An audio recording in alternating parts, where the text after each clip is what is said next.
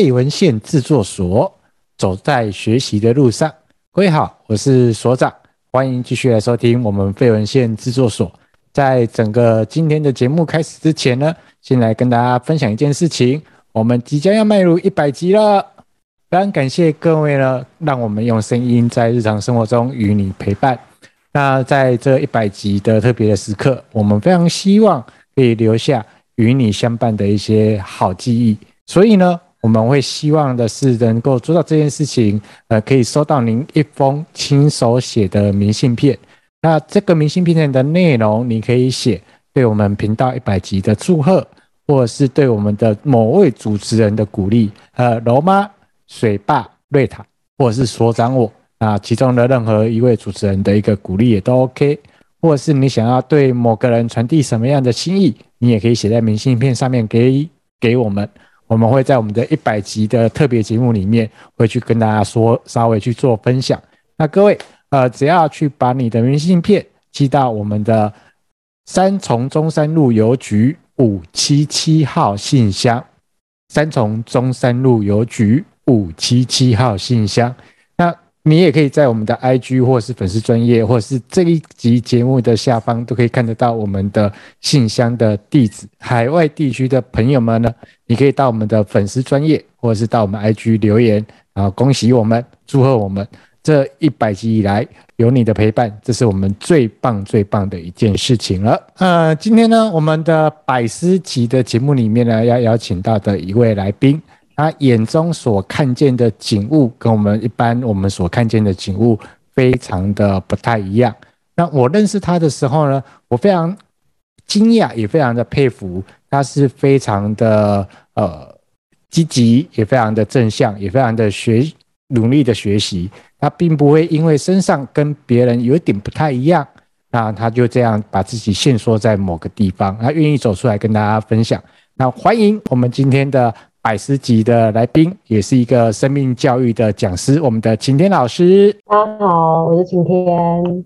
对，呃，非常开心哦，就是那个晴天老师算是我们的老朋友了，老朋友。那今天很特别，就是邀请你来跟大家分享一下你的故事啊，来跟大家聊聊，做一下这件事情。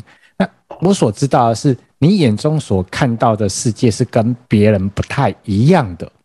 OK，如果如果说我们的眼睛以相机的像素来比较的话，我们眼睛看到的景物是四 K 画质的话，那么我们晴天看到的可能是两百五十 P 画质，可以知道会比 YouTube 的四百八十 P 还要再低啊，那画质非常非常的模糊。那么呃，在这个一开始的时候，晴天可以跟大家稍微分享一下，就是你所看到的世界怎么会跟大家不一样。我一开始是因为就是药物过敏导致的，那那时候我在加护病房就住了一个月。那其实大家，我不知道大家知不知道，就是我们人的角膜啊，就是是光滑面，那是平的。嗯。那可是因为我是因为药物过敏的关系，那严重药物过敏呢会像烧伤一样。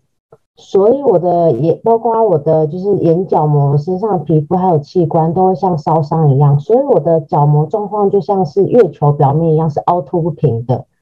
所以我看出去的世界有点像是在大家冬天洗热水澡嘛，那镜子起雾的样子，就是我看出去的世界。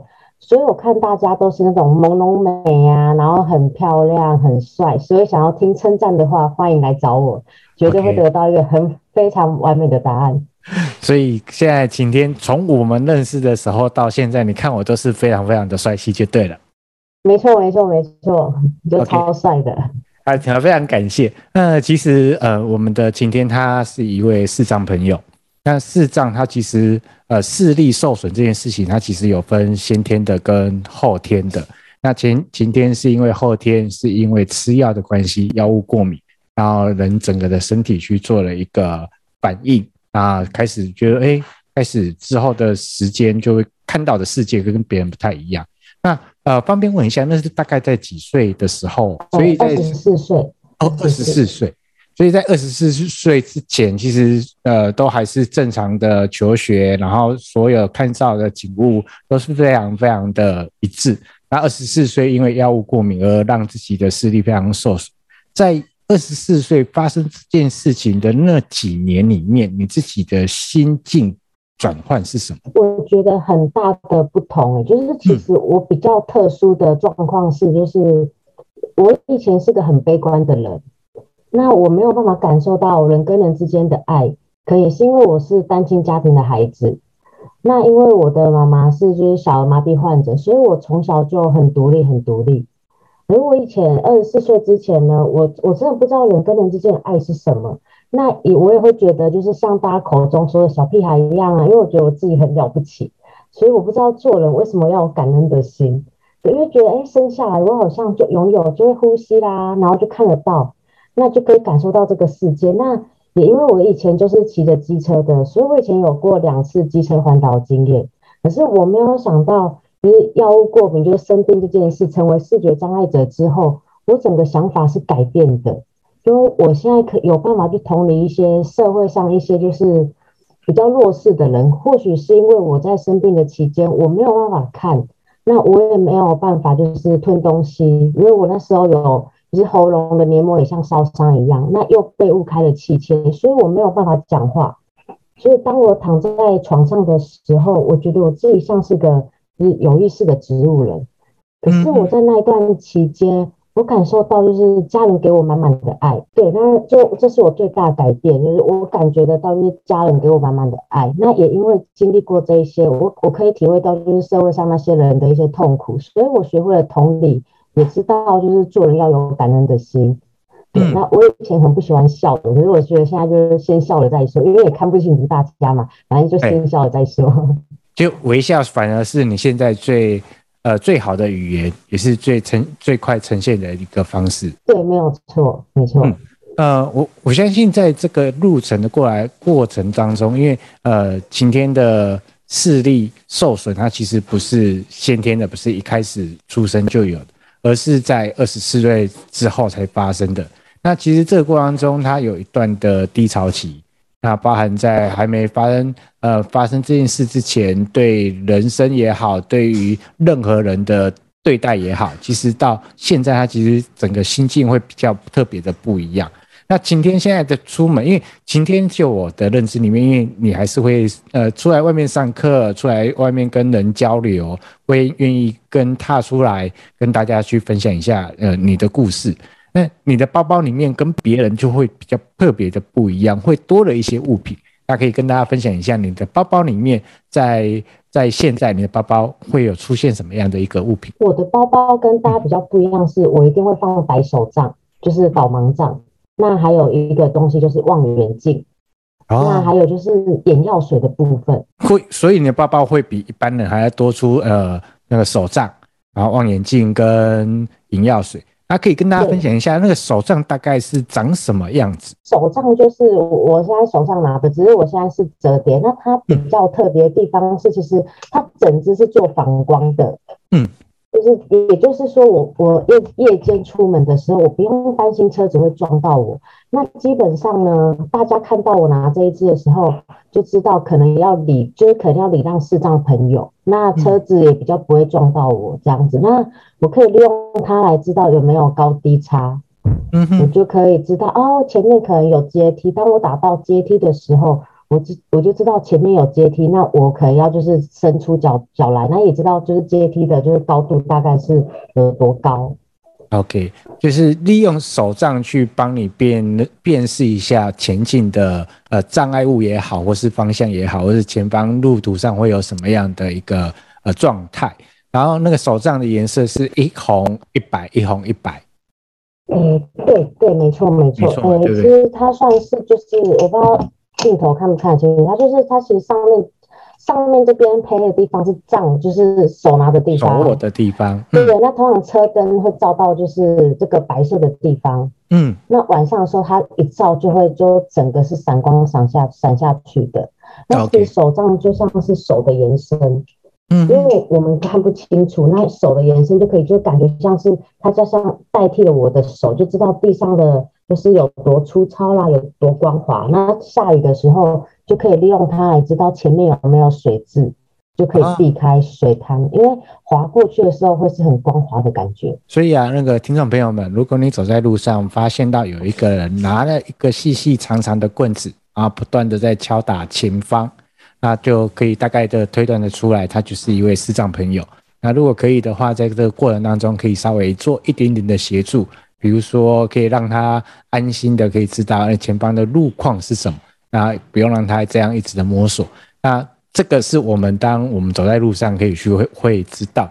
那呃，刚刚有讲到还有另外两个物品，一个是那个你刚刚说的是望远镜。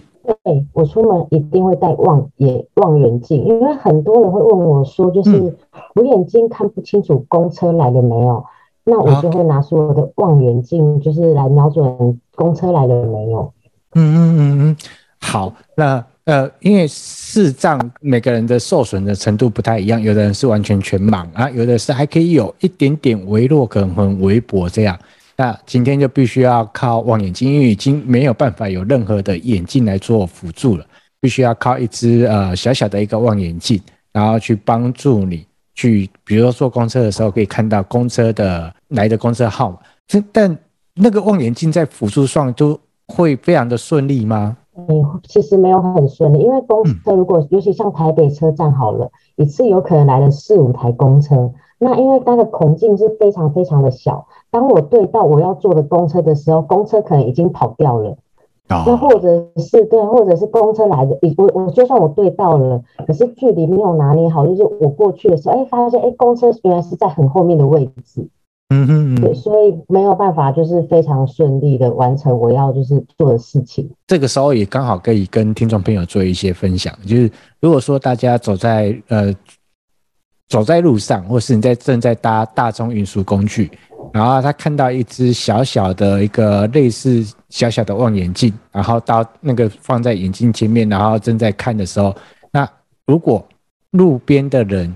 在在你旁边稍微顺口问一句，你觉得对你的帮助会不会有一点？我觉得会，因为我就会觉得，就有人起码是明眼人帮我看的，嗯，那这样我也会觉得，哎，人跟人之间就充满了温暖的感觉，会觉得，哎，生在台湾真好。对呀，所以我们呃，因为每个人。身上都有一些不便，那尤其是视障同胞，有些时候如果他身上的行头没有那么多的时候，其实我们也很难去看得到，或是知道他其实他有某部分跟我们的不太一样，或是不方便的地方。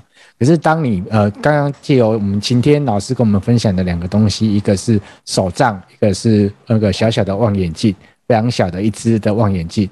当你走在路上，大众中大众运输工具，你发现到有人这手上。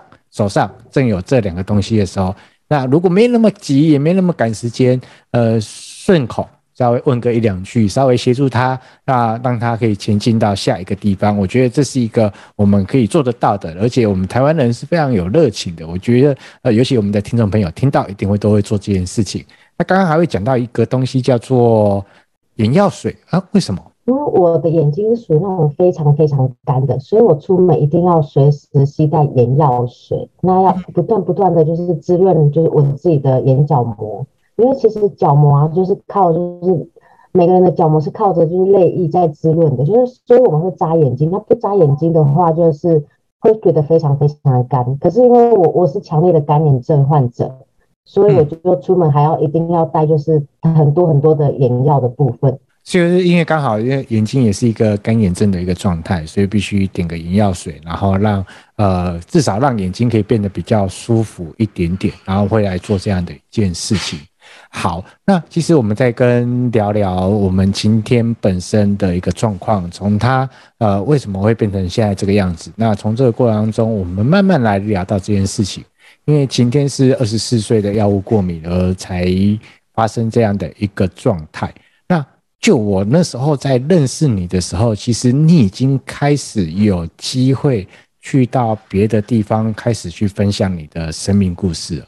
OK，那这个之中间的一个转变，我觉得呃非常非常的大，就是在什么样的契机底下，让你开始去做一个转换，甚不只是自己的转换，要变得比较正向一点点去看待人生中所发生的事情之外。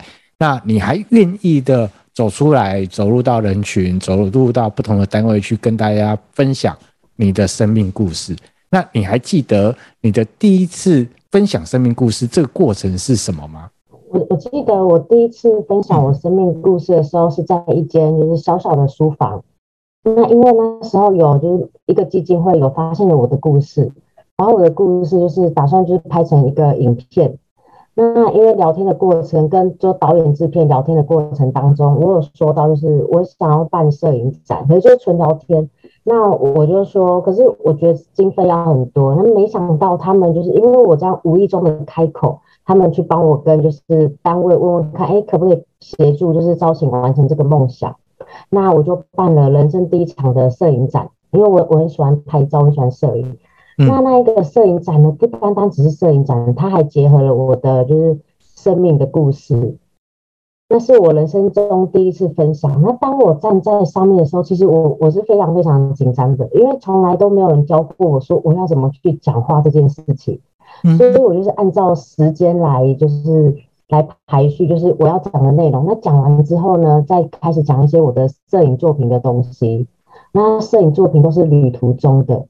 那我之所以会想要就是跟大家分享，就是最后会成为生命的生命生命教育讲师，其实最大的原因是我曾经参加过一场就是立刻胡哲的演讲。哦，我对我参加过他的演，就是现场演讲。嗯，那他的演讲就感动感动了我。我那时候呢，心里就有一个小小的种子，我就跟自己说，我有一天也要跟他一样，用生命去影响生命。那没有想到有一天，这个种子居然就慢慢的茁壮，然后发芽了。我相信在人生中所遇到的每一个人或所发生的某一些事情，其实都会给你一些启发，或是新的一个学习。只不过这个启发是看在你怎么去看待。我相信，呃，有很多人都有听过立克胡哲的演讲，但呃，晴天是因为他在演讲之后是真正有去付出那个行动。因为立刻舞者他本身也有很多的不方便，就我们来看是有很多的不方便。可是以他来讲，他不会觉得说他身上有哪些不方便不不方便，而且他也愿意去把他的生命故事、他的人生、他所发生的事情跟大家做分享，就跟我们晴天一样，想要做这件事情，跟真正能够做好这件事情，它其实是有一个很大的一个差异。那你在刚开始在准备你的生命故事跟大家分享的时候，你会有遇到什么样的挫折，或是让你印象深刻的事情？我一开始做，我一开始演讲的时候，我遇到非常非常的大挫折，嗯、是因为很多讲师一开始当讲师的时候，或许他们可以看稿念，可是我我有试着准备，我想说我也可以看稿念啊，可是我发现我完全看不到上面的字。等于我要硬生生的背下我全部将近就是一到两个小时的一些讲稿，这个就是我遇到最大的困难之一。那还有一个困难就是大家都说我讲话很像机器人讲话，我甚至找朋友就是找朋友练习，那居然朋友从电话中他就睡着了耶，我就觉得好挫折，我非常非常挫折。那我就把朋友叫醒了，他说没有办法，因为你讲话是。实在是太没有，就是起伏了，让人家听不下去。没有啦，不是你的声音没有起伏，而是你的声音太好听了。啊，是是是，老大太好听了，频率对了，他就想睡觉了。对，没错，没错，没错。那又加上人家会觉得我，我真的在讲自己的故事吗？好没有感情哦，好像在讲别人的故事，又带着没有起伏的感觉。所以朋友就就建议我可以去上一些课程。所以在这个过程中，你开始去呃，除了开始去跟大家分享之外，其实也看从这个过程中，因为想要做的事情跟有能力去把它做好，其实你发现到会有一些不太一样，而进而开始去走入到这个教室里面了。可是我听说之前听说，就听你说，就是你光是要为了走出来，然后到教室里面去，尤其是有关表达。的教室里面去，你自己的内心有很多挣扎。没错，我挣扎足足有一年的时间。一年？为什么？因为我没有办法想象，就是我我我很害怕，我当我踏进教室的时候，大大家会不会用异样眼光来看我？包括我拿出我的辅具，就是望远镜啊，或者手杖之类的，我会不会被排挤？我我内心有非常非常的多担忧。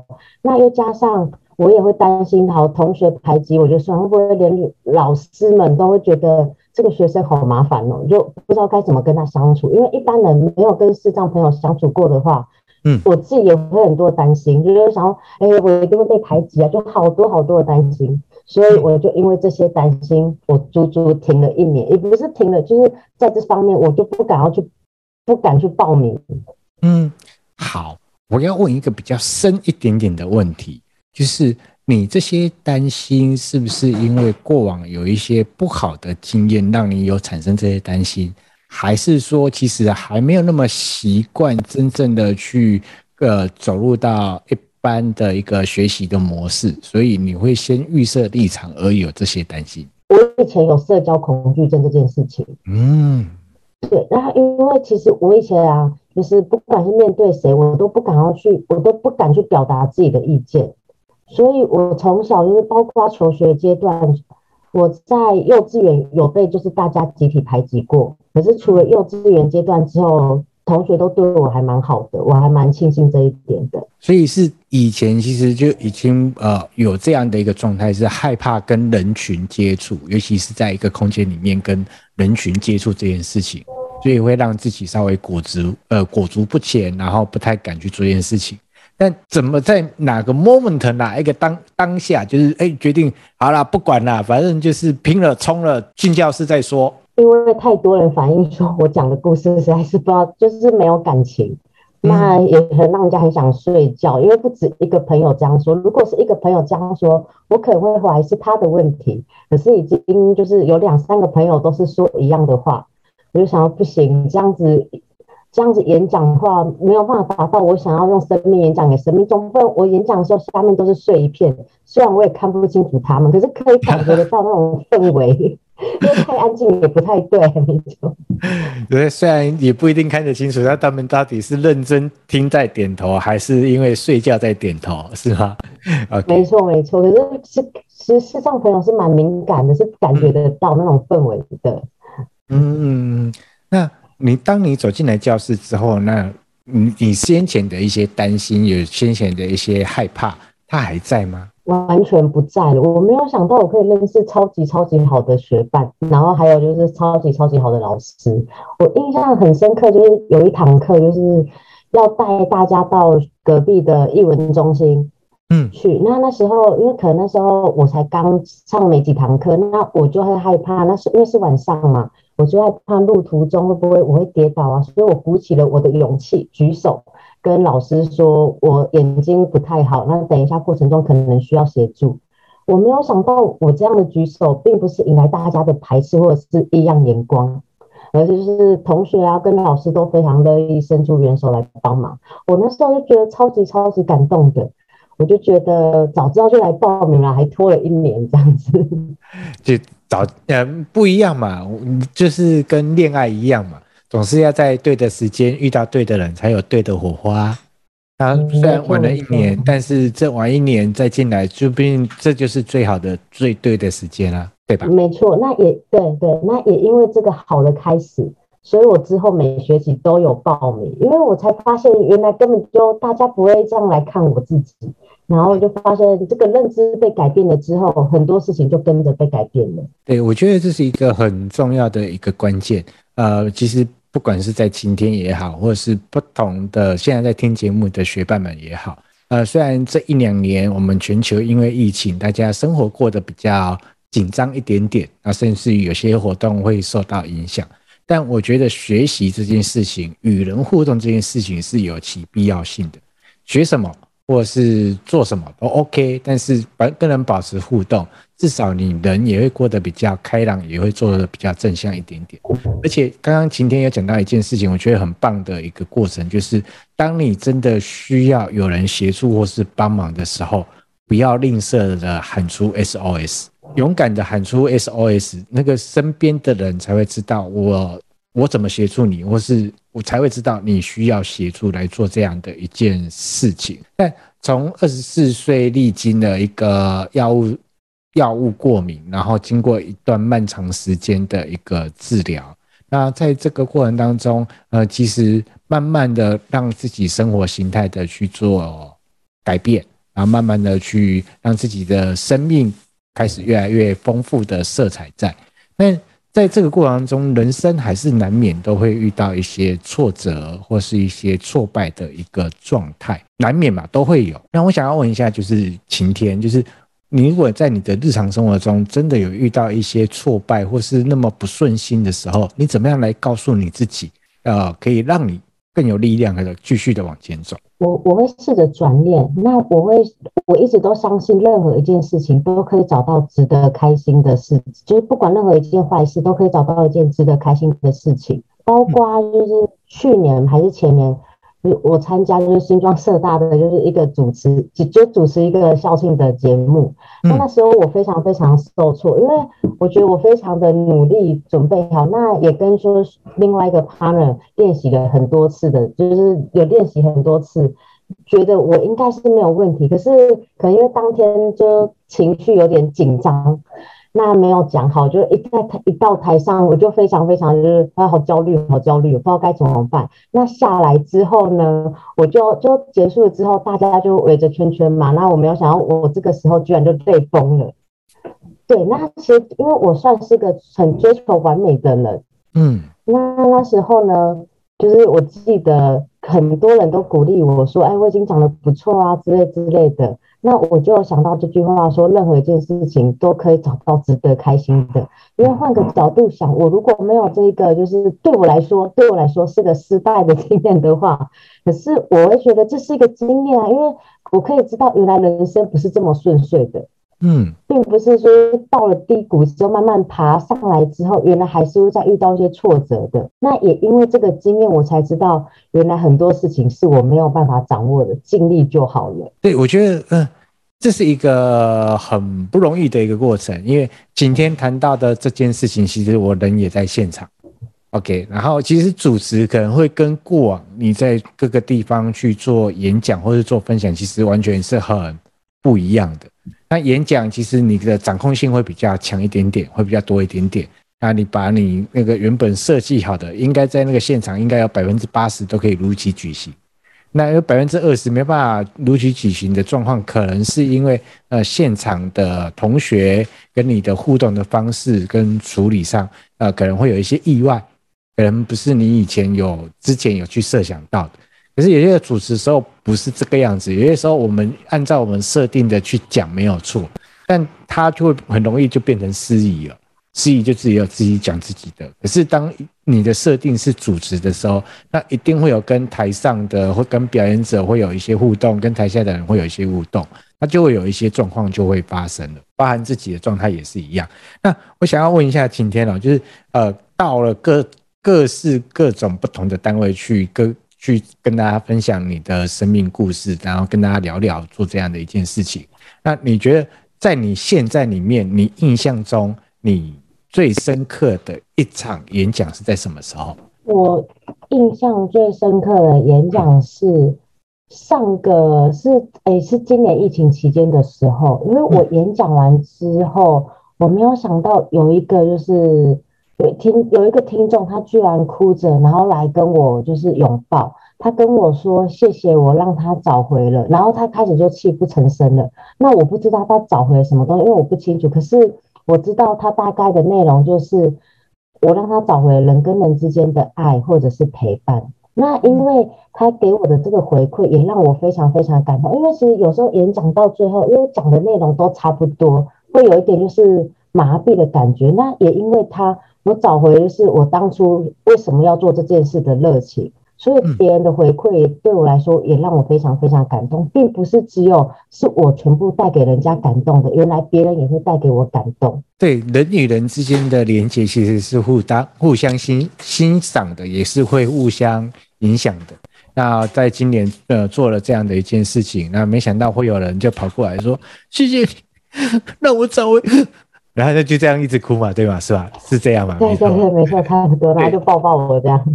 OK，虽然后面说的话虽然有点含糊不清，但那个最直接的是让你感受到那种人与人之间那种美好的一个互动跟连接在，这是一个非常棒的一件事情。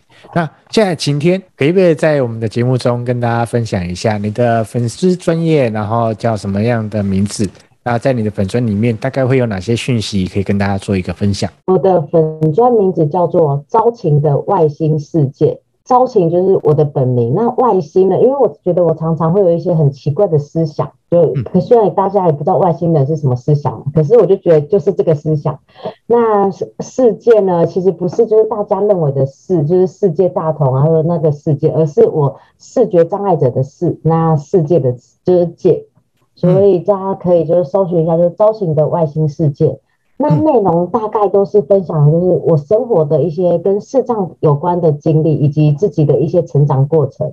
如果我希望我可以陪大家成长，那大家也可以陪着我一起长大，这样子。我们的晴天他的本专的资讯，到时候我们会放在我们节目的说明栏位。那记得大家如果听到我们这一集，啊，打开你的 FB 到招晴的，到我们晴天的粉丝专业，记得给他按个赞。啊，稍微跟大家稍微分享一下，还要做这样的一件事情。我觉得人生就是这个样子，它会有很多的坎坎坷坷，然后会有很多意外的惊喜。它没有办法让你去完整的去写好一个剧本，就按照那个剧本来演。很多的意外来，那只是看待你怎么样去看待这样的一个意外。那今天我们借由今天的这样的一个分享，呃，人生中二十四岁因为一个一场的药物过敏。然后让他的种子，他的世界开始有一些不太一样。可是到现在我所认识的晴天，他非常正向，也非常努力的去扮演好他自己。然后也希望借由他的故事，去跟让更多人去找回爱，找回人与人之间的那情感跟信任。这也是我们今天找晴天来跟他聊聊的原因。OK，那在节目的最后，那一样还是会提醒大家。喜欢我们的节目，要按赞、分享，让这个是我们做节目最大的动力。那我们今天的节目就要到这里，就要告一个段落了。那今天我们准备要跟大家说再见喽，拜拜！谢谢大家，拜拜。